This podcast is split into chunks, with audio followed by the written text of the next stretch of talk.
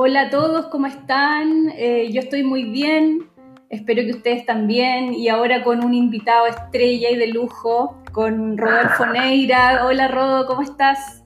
Hola Andreita, ¿cómo estás? Aquí todo bien por acá, en esta contingencia hermosa. Eh, así que feliz de que me hayas invitado a tus podcasts. Buenísimo. Rodolfo Neira Vicentini, médico internista e intensivista, especialista en medicina de los estilos de vida y coach en nutrición y felicidad. Buenísimo, Rodolfo, muchas gracias a ti por estar acá. Tengo en mi mano eh, tu libro El Camino del Amor Propio, la medicina de la conciencia. Yo creo que cada uno de los capítulos dan ganas de conversarlos contigo ahora.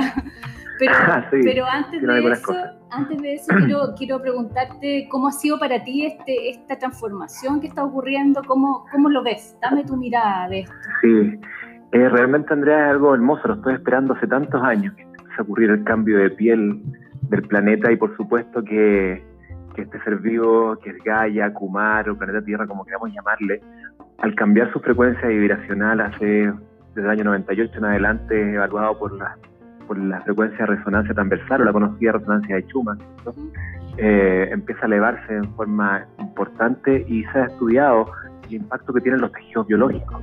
Entonces, hermoso como nuestro cerebro, como parte del tejido biológico, empieza a sufrir este, este impacto vibracional de esta Tierra que cambia, que permuta, que eclosiona, que evoluciona en el fondo. Y, y, este impacto en los seres humanos a través de, esta, mutación o, transformación planetaria viene desde la crisis. Eh, desde ahí proviene entonces la chance que nos entrega este planeta que dentro del concierto del universo también está evolucionando nos da la chance a través de esta crisis, que etimológicamente significa cierto cambio profundo, de que nosotros empecemos a redireccionar nuestros, eh, nuestros focos atencionales. Eh, en el fondo es volver a volver un reset, ¿cierto? Desde el enclaustramiento, desde esta irse hacia adentro, que nos obliga un poco a este momento eh, inducido por una cosa natural, que es un virus que, dicho sea de paso, el planeta Tierra tiene un, es un planeta microbiano, ¿cierto? que tiene 10 elevado a 64 bacterias, es decir, tiene más bacterias que estrellas en el universo, y virus hay ocho veces más que bacterias. Imagínate entonces del, planeta que estamos hablando, un planeta microbiano absolutamente. Entonces, entonces pensar que un virus vaya a hacer algo en contra de nosotros es bastante infantil. Sin embargo, este impacto negativo que vemos de estas enfermedades eh, asociadas a virus no es más que eh, la expresión y la representación de una baja frecuencia vibracional del ser humano. O si no, veríamos, ¿cierto?, de todos estos, estos animales que están con virus cayéndose muertos per se. Pero es que ellos, todos los animales viven siempre en el momento presente. Entonces acá la gran, la, la gran impronta, la gran enseñanza que nos entrega esta pandemia son varias cosas. Primero, irnos hacia adentro. Desde este irnos hacia adentro, de este momento de pausa obligatoria, nos abre la chance de que volvamos a reaccionar el foco de atención y volvamos a replantear nuestras prioridades, volvamos a revisar nuestra existencia. En el fondo, estamos en el camino que queremos estar, sé quién soy, soy solo el rol, me gusta lo que me desempeño, amo eh, lo que hago, estoy grato de la relación que tengo. Entonces se pone en tela de juicio, se pone en disonancia todas aquellas cosas que son comportamientos tribales y que hemos mantenido y perpetuado en forma de bisatergo, ¿cierto? Porque no hemos tenido momentos de pausa. Entonces este momento es extraordinario porque nos obliga, nadie nos es obligado, salvo una pandemia, ¿cierto? Como es la que estamos viviendo, para irnos adentro y aprovechar este momento, no solamente de distraernos más, sino que eso también puede ser, que ocupemos también nuestros ratos de ocio, pero nos, nos enseña la chance de poder empezar a entender que quizás nuestras formas de vida, nuestros estilos de vida, nuestra forma de conducirnos, nuestra forma de relacionarnos, quizás la que nuestro ser interno, nuestro ser superior no es lo que desea. Y ahí entonces plantear el desafío que significa llevar esta disonancia, esta incomodidad al cambio. Entonces creo que esta evolución planetaria no solamente lo que nos está induciendo a nosotros que vivamos un momento de crisalia, un momento de capullo donde estamos incómodos, sofocados, medios ahogados, pero lo único que puede ocurrir ahora es que eclosionemos como mariposas. Qué maravilla. Rodolfo, estoy viendo tu libro y en cada uno de los capítulos sería como un manual para lo que necesitamos hoy día. Eh, eh, capítulo 1, autoconocimiento. Capítulo 2, la naturaleza, la madre de todas las curas. Capítulo 3, autocuidado. Capítulo 4, alimentación. Capítulo 5, bacterio olvidado, los microbios. Eh, capítulo 6, estrés y miedo crónico. Y capítulo 7, pensamiento y emociones. O sea, es justamente lo que en el fondo hoy día necesitamos. Exacto. Lo, entretenido de ese, ese libro, que es súper sencillo, que alguien que lo agarra lo puede leer en un par de noches, la gracia que tiene Andrea es que revela em, algo que todos tenemos, que, que, todos vamos a vivir en, algún momento de la vida, que es la crisis eh, em, de sustancialidad, crisis existenciales, ¿cierto? Esta crisis donde más allá de todos los logros que tengamos, más allá de todos los objetivos logrados o metas realizadas, existe un vacío que es imposible de llenar. Es imposible llenar aunque me ponga todos los focos atencionales afuera y siga logrando cosas, consiguiendo, etcétera, miles de cosas externas. No hay ninguna posibilidad de llenar ese vacío.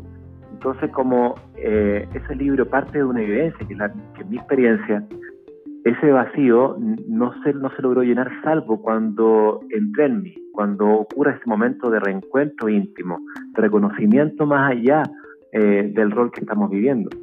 Y ese momento entonces me lleva a la búsqueda y en la búsqueda aparecen respuestas y las respuestas son las más sencillas de todas. Y por eso que el libro es tan sencillo, pero tiene un mensaje que, que tiene un trasfondo potente, que es decirte, en el fondo tú puedes estar en crisis, puedes estar incómoda y tienes miles de herramientas para poder eh, ejecutar y todas estas herramientas siempre han habitado dentro de ti. Entonces es un viaje donde me reencuentro para poder cambiar entonces ya no es el cambio sin reencuentro, porque ese cambio sin reencuentro es estéril, sigue siendo vacío, sigue siendo una pose transitoria, sino que acá lo que comanda tu nuevo proceso de vida, nuevo transitar evolutivo, es un cambio profundo interno, que lo que, no, lo que te hace no es que sea más fácil el camino, lo que te hace es que sea desde la certeza profunda de que es el camino. Entonces eso es muy re bonito no, no estoy yo motivado por un evento externo que es curarme de algo, bajar de peso, etcétera, sino que la pulsión que me motiva al cambio es y deriva desde mi ser interno. Entonces es una buena hoja de ruta, creo yo, eh, que hay un paso a paso bastante sencillo, que como dices, del autoconocimiento hacia la contribución, porque finalmente en qué, en qué, qué finaliza todo esto, en que estás incómodo, dudas, buscas, encuentras, te transformas, te expandes y contribuyes. Siempre esa es la hoja de ruta tradicional. El problema es que estamos en formato de dormidos ese formato de sueño y miedo impide que acceda a tu realidad mágica, a tu realidad espiritual o cósmica o galáctica o como queramos llamarlo. Pero que siempre ha habitado eso, pero que eso habita en la pausa. Y en la pausa, ¿qué es lo que ocurre? El momento presente. Entonces, lo que vivimos generalmente son eh, revivencias del pasado o añoranzas del futuro y jamás estamos vibrando en lo que es el momento presente. Claro. Rodolfo, pero hay como una hebra común, un hilo común de todo esto que tiene que ver con el título, ¿no? Que es el camino al amor propio, porque si no tengo amor hacia mí mismo, ¿cómo voy a querer, digamos, explorarme? Exacto, que esa, esa es, la, esa es la, la base finalmente de la transformación humana. Es el amor propio, que desde el amor propio hacia el ser cósmico que eres, puedes recién amar a los demás. Y ahí el amor ya no es supeditado a que el otro me acepte. Ese amor ya no queda supeditado a que el otro me alabe o me quiera también. Es un amor que no tiene, no tiene separación. Ahí, ahí se, se disuelve completamente este dualismo, esta separación, que es completamente ilusoria. Ahí entonces te das cuenta que los animales están conectados contigo, que la naturaleza está conectada contigo, que tus pares están conectados contigo, aunque no resuenen contigo. Eso, no, implica que ese amor vivencial, que es un estado de la mente, un estado del ser, el estado de amor, no es una emoción, no es un sentimiento, es un estado que va mucho más allá de la mente. Entonces cuando te reencuentras con ese estado amoroso, lo que empieza a ocurrir empieza a vivenciar lo que ocurre en la supramente, en el fondo el estado no mente, que es la dicha, la abundancia, el goce, la alegría y el amor, que son estados completamente naturales del ser humano pero que están ocultos en este, baño del inconsciente colectivo, campomórfico, en el cual nacemos acá en el plano terrestre, que es el miedo, que es ese fantasma egótico, ¿cierto? Que lo único que quiere es buscar tu seguridad al máximo. Y, podemos caminar la vida entera de ese formato mental, identificándonos con la mente. ¿Y qué va a ocurrir? Que nuestra, nuestro proceso evolutivo va a tener dos caminos, o sea, dos desenlaces completamente conocidos, que es la enfermedad y la insatisfacción. Entonces aquí en el libro se muestra ese camino que existe hacia el amor propio, donde tú puedes despertar capacidades autocurativas que son conciencia dependiente, no son moléculas dependientes. Entonces ahí nos damos cuenta este nuevo romance que aparece ya que aparece hace varios años, ¿cierto? Que tiene que ver con el romance, la ciencia y la conciencia. Donde cuando prima la conciencia no hay tiempo-espacio, por ende hay un principio de no, local, no localidad cuántica que permite entonces tener estos milagros que abren las personas, ¿cierto? En, la medicina de Jesús. Una medicina completamente no lineal, no tiempo dependiente, donde yo te toco y te curo. Bueno, todo eso son las potencialidades del ser humano, pero desde la primacía de la conciencia. Entonces el camino hacia allá en el cual estoy, en el cual estamos muchas personas viajando, que viajando paso a paso, poquito a poquito, retrocediendo, cayendo, ¿no? Es un camino que es eterno, pero por lo menos identificarlo es muy resignificativo. Sí. Rodolfo, tú vienes de, digamos, de la medicina alópata eh, tradicional, eh, trabajas en UCIMA encima, o sea, ya no puede ser más concreto, más científico. ¿Cómo puedes, digamos, equilibrar en ti estas dos miradas? Porque eh, son mundos distintos que hoy día la medicina no, deja, no deja Claro. Son mundos distintos, pero absolutamente complementarios. Porque nuestra medicina alópata eh, no es que sea mala, o sea, nosotros los pacientes graves, ¿cierto? En la UCI, los pacientes en shock séptico, los COVID-19 graves, los pacientes que necesitan los grandes quemados, los politraumas, etcétera, son pacientes que requieren de la medicina alópata. El problema es que la medicina alópata está considerada como el sumo de los zumos. No es así. Es una aproximación para manejar situaciones agudas, ¿cierto? Pero toda la situación global del ser humano, su vibración, su frecuencia, su, su desgaste, su alteración del metabolismo está inducido por estilos de vida, por las formas que hemos elegido vivir, inducidos por la cultura imperante, ¿cierto? Por esta conmovisión. Por lo tanto, cuando metemos la conciencia eh, en el trabajo de la sanación o de la curación, lo que estamos haciendo es entregar la responsabilidad 100% al participante, que da este enfoque medicina de la conciencia deja de ser paciente, porque el paciente pacientemente espera curarse y nunca va a curarse cuando él no disponga y no haga aparecer sus capacidades autocurativas. Entonces ya tenemos un primer cambio profundo que es la complementariedad que hace esta, esta aproximación, donde yo te hago responsable a ti de tu salud 100% responsable, no parcialmente. Porque incluso hoy día sabemos que independiente que tenga una genética bastante paupérrima, porque nuestros ancestros hicieron cosas quizás no sabían que eran adecuadas, esa, esa herencia genética no condiciona mi funcionamiento, pero lo va a condicionar si es que yo mantengo los mismos estilos de vida de ellos. Pero si yo cambio mis formas de vivir, mis formas de pensar, mi, control emocional, por supuesto que a través de mecanismos epigenéticos yo puedo apagar esos switches que prendieron mis ancestros. Y al apagarlos en mí, logro hacer una transición hacia, mi descendencia sin esos switches prendidos. Cuando me limpio a mí y limpio a mi progenie. Es muy bonito.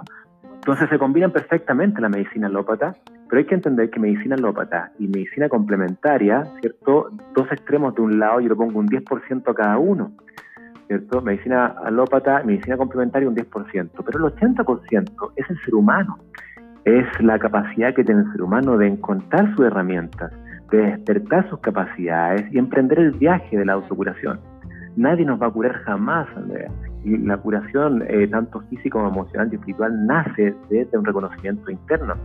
Lo que hacemos nosotros como médicos, terapeutas, es ser compañeros de batalla de aquel participante. Le acompañamos, ¿cierto? Acompañamos a, estos participantes desde nuestras veredas de conocimiento, de expertise, hacia que ellos vayan guiando su propio camino de despertar de conciencia, para que la conciencia sea la encargada finalmente de materializar en este cuerpo físico la autocuración. Y eso es neurocuantología, en el fondo es la mezcla entre la cuántica, que es totipotencial, ¿cierto? Y la neurobiología, pues están completamente de la mano. Entonces lo que antes separábamos, que es conciencia y, cuerpo físico, hoy están completamente integrados en un nuevo formato de aproximación en la ciencia, que está recién en los albores de este reconocimiento íntimo que es nuestra conciencia como la primacía, es decir, ya no hay, no hay, causación ascendente, donde aparecen los quarks, los átomos, las moléculas, los órganos, los sistemas, sino que yo los formo, la conciencia es la creadora de estas formas de expresarnos. Y así como nosotros nos vemos separados, es solamente un espectro visual. La unificación de nosotros es absoluta y no solamente con los seres humanos, con todo tipo de expresión de realidad física. Entonces pasamos del tiempo de 1700, ¿cierto? Del, del Peos, donde la religión imperaba los, dominios de la cosmovisión. Luego vino Logos, que es el siglo pasado, donde la razón era la que primaba, y si no era racional y cognitivo, no funcionaba. Hacia los tiempos actuales donde estamos viviendo la época del holos, donde integramos, donde la unicidad hace la diferencia y eso nos hace entonces entender que mi felicidad como estado mental no termina en mí, en mí, sino que parte en mí y termina con todos felices. Entonces aquí viene el cambio potente del service to self, donde antes me servía a mí mismo, al service to others, donde sirvo a otros en mi propósito de vida. Y desde ahí la gratificación interna. Rodolfo, entonces finalmente la tarea que tienen hoy día los médicos es empezar a reeducar a las personas y que ya no, no, son más pacientes, ya no, ya no esperan que el otro los sane, sino que se convierten en, en activos, digamos se convierten en sus propios magos curanderos y chamanes, tal cual. Entonces aquí la, gran, el gran desafío es el cambio de paradigma, que inicialmente siempre, como sabes, cinco años se nos ridiculizaba, eh, el loquito del moño, etcétera, varios formatos donde cualquier cambio de paradigma es violentamente rechazado, luego es ridiculizado y luego forma parte del nuevo paradigma. Eso ocurrió con la Tierra redonda, ¿cierto? La Tierra plana, ha ocurrido con muchos otros paradigmas impuestos, de hecho el, voto femenino, la esclavitud, cosas que eran completamente normalizadas por el plano cultural, que hoy día le agregamos dos gotitas de sentido común y se disuelven por sí solos. Buenísimo.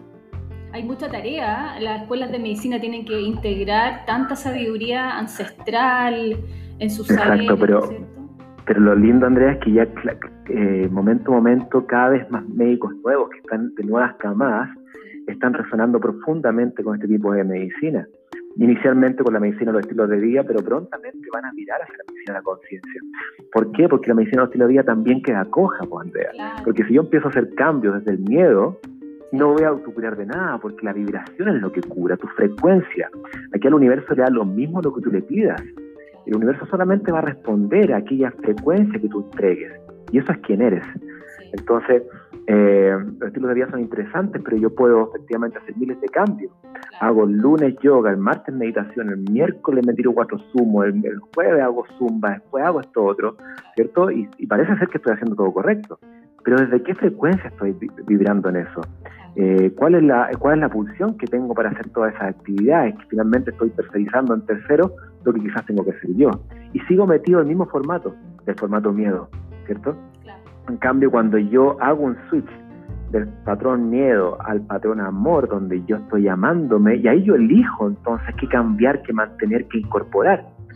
Y puede ser que no haga ninguna esa disciplina, pero esté profundamente integrando en mi ser todas aquellas sabidurías potentes que tengo y empiezo a reencontrar, empiezo a, vibrar en la pausa, empiezo a reencontrarme desde técnicas contemplativas, apreciativas, de gratitud, de meditación, en lo que sea. Y ahí entonces empezamos a despertar nuestras capacidades a través de un cambio estructural y funcional de nuestro cerebro, que es la expresión de la conciencia que ha cambiado su formato de, vibración.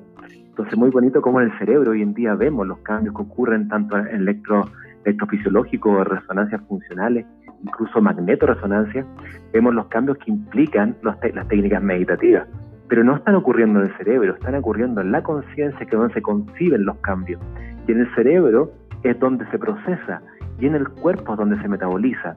Entonces es muy hermoso cómo ahora la causación descendente permite ser un creador potente de tu vida y crear efectivamente realidades mágicas y milagrosas.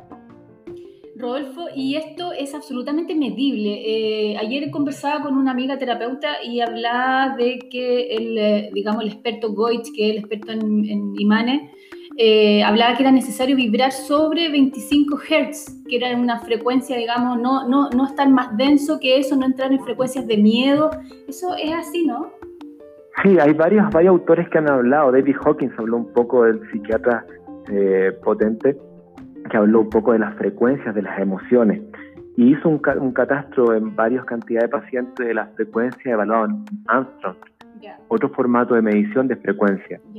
Eh, y, hablaba efectivamente que entre 800 y 400 de esos niveles tú estás en salud, bajas de 400 y empiezas a más independiente de todo lo que está ocurriendo.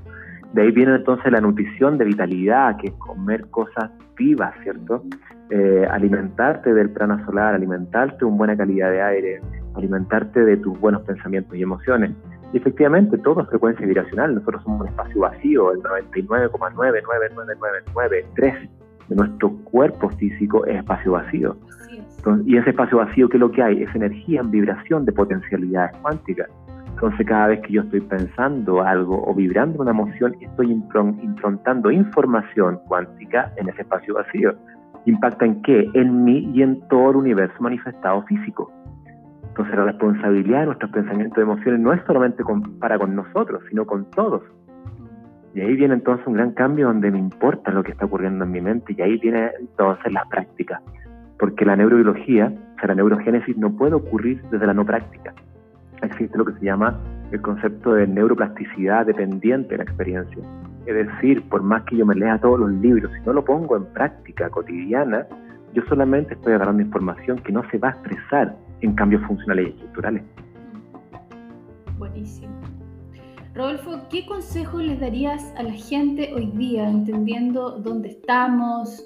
Es decir, consejos, digamos, desde lo concreto. Sí, Sí, lo concreto, más concreto y más fácil es que se impongan en la creación de nuevos hábitos. Es decir, en este tiempo que vayan a delinear nuevamente sus prioridades vitales. Piensen si esta vida que están llevando le hace profundo sentido, ¿no? Si es eh, la respuesta es no, ¿cuáles son las cosas que ellos tienen susceptibilidad de cambiar? Una vez que identifique las, las cosas susceptibles de cambiar, ¿cuál va a ser el formato de aproximación a ese cambio? y ahí empiezan a delinear un nuevo camino. Eso es como una cosa más profunda. Y las cosas más prácticas, en forma paralela a ese reencuentro con las cosas que están en disonancia y el proceso de cambio, empieza a incorporar hábitos que impliquen entonces inicialmente con voluntad y con propositividad elementos funcionales en el cuerpo, en el fondo biohackearme. Es decir, incorporar, por ejemplo, en la mañana una práctica, ya sea de un daily journal, ¿cierto? Donde escribo mi intención, escribo lo que, lo que siento en ese momento, o una práctica meditativa, una práctica de movimiento armónico de yoga, kigono, tai chi, o lo que disponga, o una caminata al aire libre. En fondo es incorporar hábitos que antes no tenía, para que eso me potencie la capacidad de toma de decisiones, que tiene que ver con la activación de la corteza prefrontal del cerebro. Entonces ahí voy haciendo como un bucle de activación. Empiezo a incorporar hábitos, estos hábitos despiertan ciertas capacidades neurocognitivas en mí y le entrego también los las mejores ingredientes e informaciones al cuerpo, con conexión con naturaleza, con conexión conmigo mismo, con nutrición equilibrada basada en plantas con alto porcentaje de cosas vitales. Y así lentamente entonces empiezo a vibrar en otra frecuencia, que me permite como, como subproducto de eso que tomen mejores decisiones y no solamente eso, sino que también pueda mantenerlas en el tiempo. Entonces eso es muy, muy interesante. Buenísimo, porque eso en realidad tiene costo cero. Es costo cero, yo digo el 4 en 1, que es salir a un lugar con, con una plaza o un árbol o lo que sea, y hacer el 4 en 1, que es ponerme al sol, ¿cierto? Me expongo al sol, hago un grounding, ¿cierto? Me saco los zapatos, toco y piso, conecto con la tierra, luego hago una técnica de respiración, eh, consciente de una pausa de unos 15 minutos, por ejemplo, y junto con eso también hago eh, una, una, técnica de respiración donde me ubico bajo un árbol y así recibo estos subproductos de la, que verían de los, de los árboles, que son sustancias eh, no aromáticas volátiles que nosotros tienen tremendo impacto en mejorar el sistema nervioso parasimpático, que, que te dice tranquilo, descansa, está todo bien. Entonces, con una sacadita de zapato, una respiración al aire libre, una contemplación de la naturaleza y recibir las estrategias del sol y, de la tierra, por supuesto que estamos mejorando muchos aspectos de la salud física y mental. Aunque no lo sepamos, hoy la ciencia avala esas intervenciones. Entonces, y son sumatorias, no es solamente contemplar la naturaleza, sino que además me pongo bajo el sol, me encuentro con algunos árboles, los abrazo, los respiro, cuando no es pasear por una zona natural, es contemplarla con todos nuestros sentidos, percepción completa, atención plena del momento en que estoy conectando con la naturaleza. Y eso es gratis, absolutamente. Las técnicas de ayuno, que es una charla gigante también, cómo también impactan en este nervioso en el cerebro la neurogénesis, la capacidad de respuesta positiva, en la capacidad de disfrute, eh, solamente hablando a nivel cerebral. Así que es muy interesante cómo las cosas simples van a, van a ser los, eh, los vectores de dirección en los cuales vamos a tener que nosotros empezar a, vibrar. Y finalmente la, la, la, satisfacción profunda va a derivar de las vidas simples, las vías complejas que creamos claramente no nos condujeron a una sustancialidad, sentirnos satisfechos en forma profunda, sino que todo lo contrario, nos llevó a esa sensación de vacío. Claro, no, que estamos, exacto, y estamos en un muy buen momento, Andrea, para hacer los cambios profundos. Buenísimo, yo creo que lo más complejo es esta autoexploración de cómo está mi vida y cómo construir esos cambios. Claro, eso es lo más, eso es lo más desafiante, porque tu mente gótica le cambian los cambios. Que le gusta mantenerse en el estado estacionario, en el statu quo. Entonces, ¿cómo poder convencerla? Y la única forma es con pausa, con no juicio, con aceptación y con exploración profunda de aquellas cosas que me están incomodando. Aunque la mente las venga a ayudar, las venga a rescatar eh, de ese formato en el cual yo tengo la certeza intuitiva de que no es lo que me hace bien. Excelente, Rodolfo, buenísimo. Me dan ganas de preguntarte tantas cosas porque tú sabes tanto. Cada uno de los capítulos de este libro es un mundo para conversar. Sí, creo que ese libro es una, una, buena hoja de ruta como para partir primero para remover, remover esa tierra que todos tenemos y que a veces nos cuesta mucho aceptar, que es la incomodidad, que la incomodidad pesa todo el bienestar que tenemos. Es un tremendo, muy, muy importante momento. Sí, ¿dónde se está vendiendo ahora en formato online? Está en formato online en buscalibre.com, eh, llega a todas partes y la elaboración se demora máximo siete días, así que bueno. Claro, Y también están todas las librerías, también que algunas que estén abiertas, pero en formato online está en buscalibre.com, así que ahí se pueden buscar. Sí, porque hay que aprovechar estos minutos, esta frecuencia planetaria en que todos estamos en esto, el planeta nos dio el espacio para poder ir hacia adentro, como dices tú, ir a la crisálida y hay que aprovechar esa energía. Absolutamente, estamos está en nuestras manos, nadie nos obliga, Sofía. Por eso hay que tener una autoconciencia potente para, para meterse en la crisálida, disfrutar de este olor con dolor, con lágrimas, pero entendiendo que tiene un trasfondo profundo que nos está regalando. Entonces dejo de enjuiciarlo, dejo de rechazarlo y empiezo a aceptarlo. Y la aceptación es una de las tecnologías eh, concienciales más poderosas que disponemos. ¿Hacia, dónde, hacia sientes que vamos, Rodolfo? ¿Cuál es el paso, el, siguiente? Yo creo que está partiendo, esta, esta, ya recién nos acaban de meter en la salida más profunda. Esto está partiendo. Siento que a venir otras cosas más, más potentes de control externo y hay que estar tranquilo y por eso es importante mantener la calma, porque el miedo es, es lo que están tratando de buscar toda esta élite. Eh, que nos gobierna desde los hilos oscuros del planeta, que es bastante evidente, ¿cierto? No hay que ser ni siquiera una gota de conspiranoico para entender que lo que está acá es, la, imposición de una energía planetaria, gobernada por miles de años por entidades no gratas, y que no son malas por lo demás, solamente están vibrando en baja frecuencia, desde el lado más, más, más, más oscuro, pero eh, entendiendo que eso no es malo, sino que es una expresión de nuestro dualismo luz y oscuridad. Entonces la única forma de, hacerlos ver, ¿cierto? De, exponerlos es con más luz, no queda otra chance. ¿Y dónde habita la luz solamente, Andrea? En el amor. Entonces, eh, ¿y qué se antepone al amor? ¿Qué es lo, ¿Cuál es la, contraparte? El miedo. Entonces ellos saben que mientras más miedo, menos luz, y menos luz, nos ocultamos sus maniobras de control total. Para eso entonces la calma y la tranquilidad y entendiendo que todo este proceso es absolutamente necesario, es, una de las cosas que tenemos que no solamente decir, sino que vivir en el día a día. Así es. Muchas gracias, Rodolfo. Te agradezco tanto esta conversación muy, enriquecedora. Así Te mando un abracito grande pues. y ahí vamos conversando para otra oportunidad. Eso, nos estamos viendo. Muchas gracias. Grandes. Chao, chao. Chao.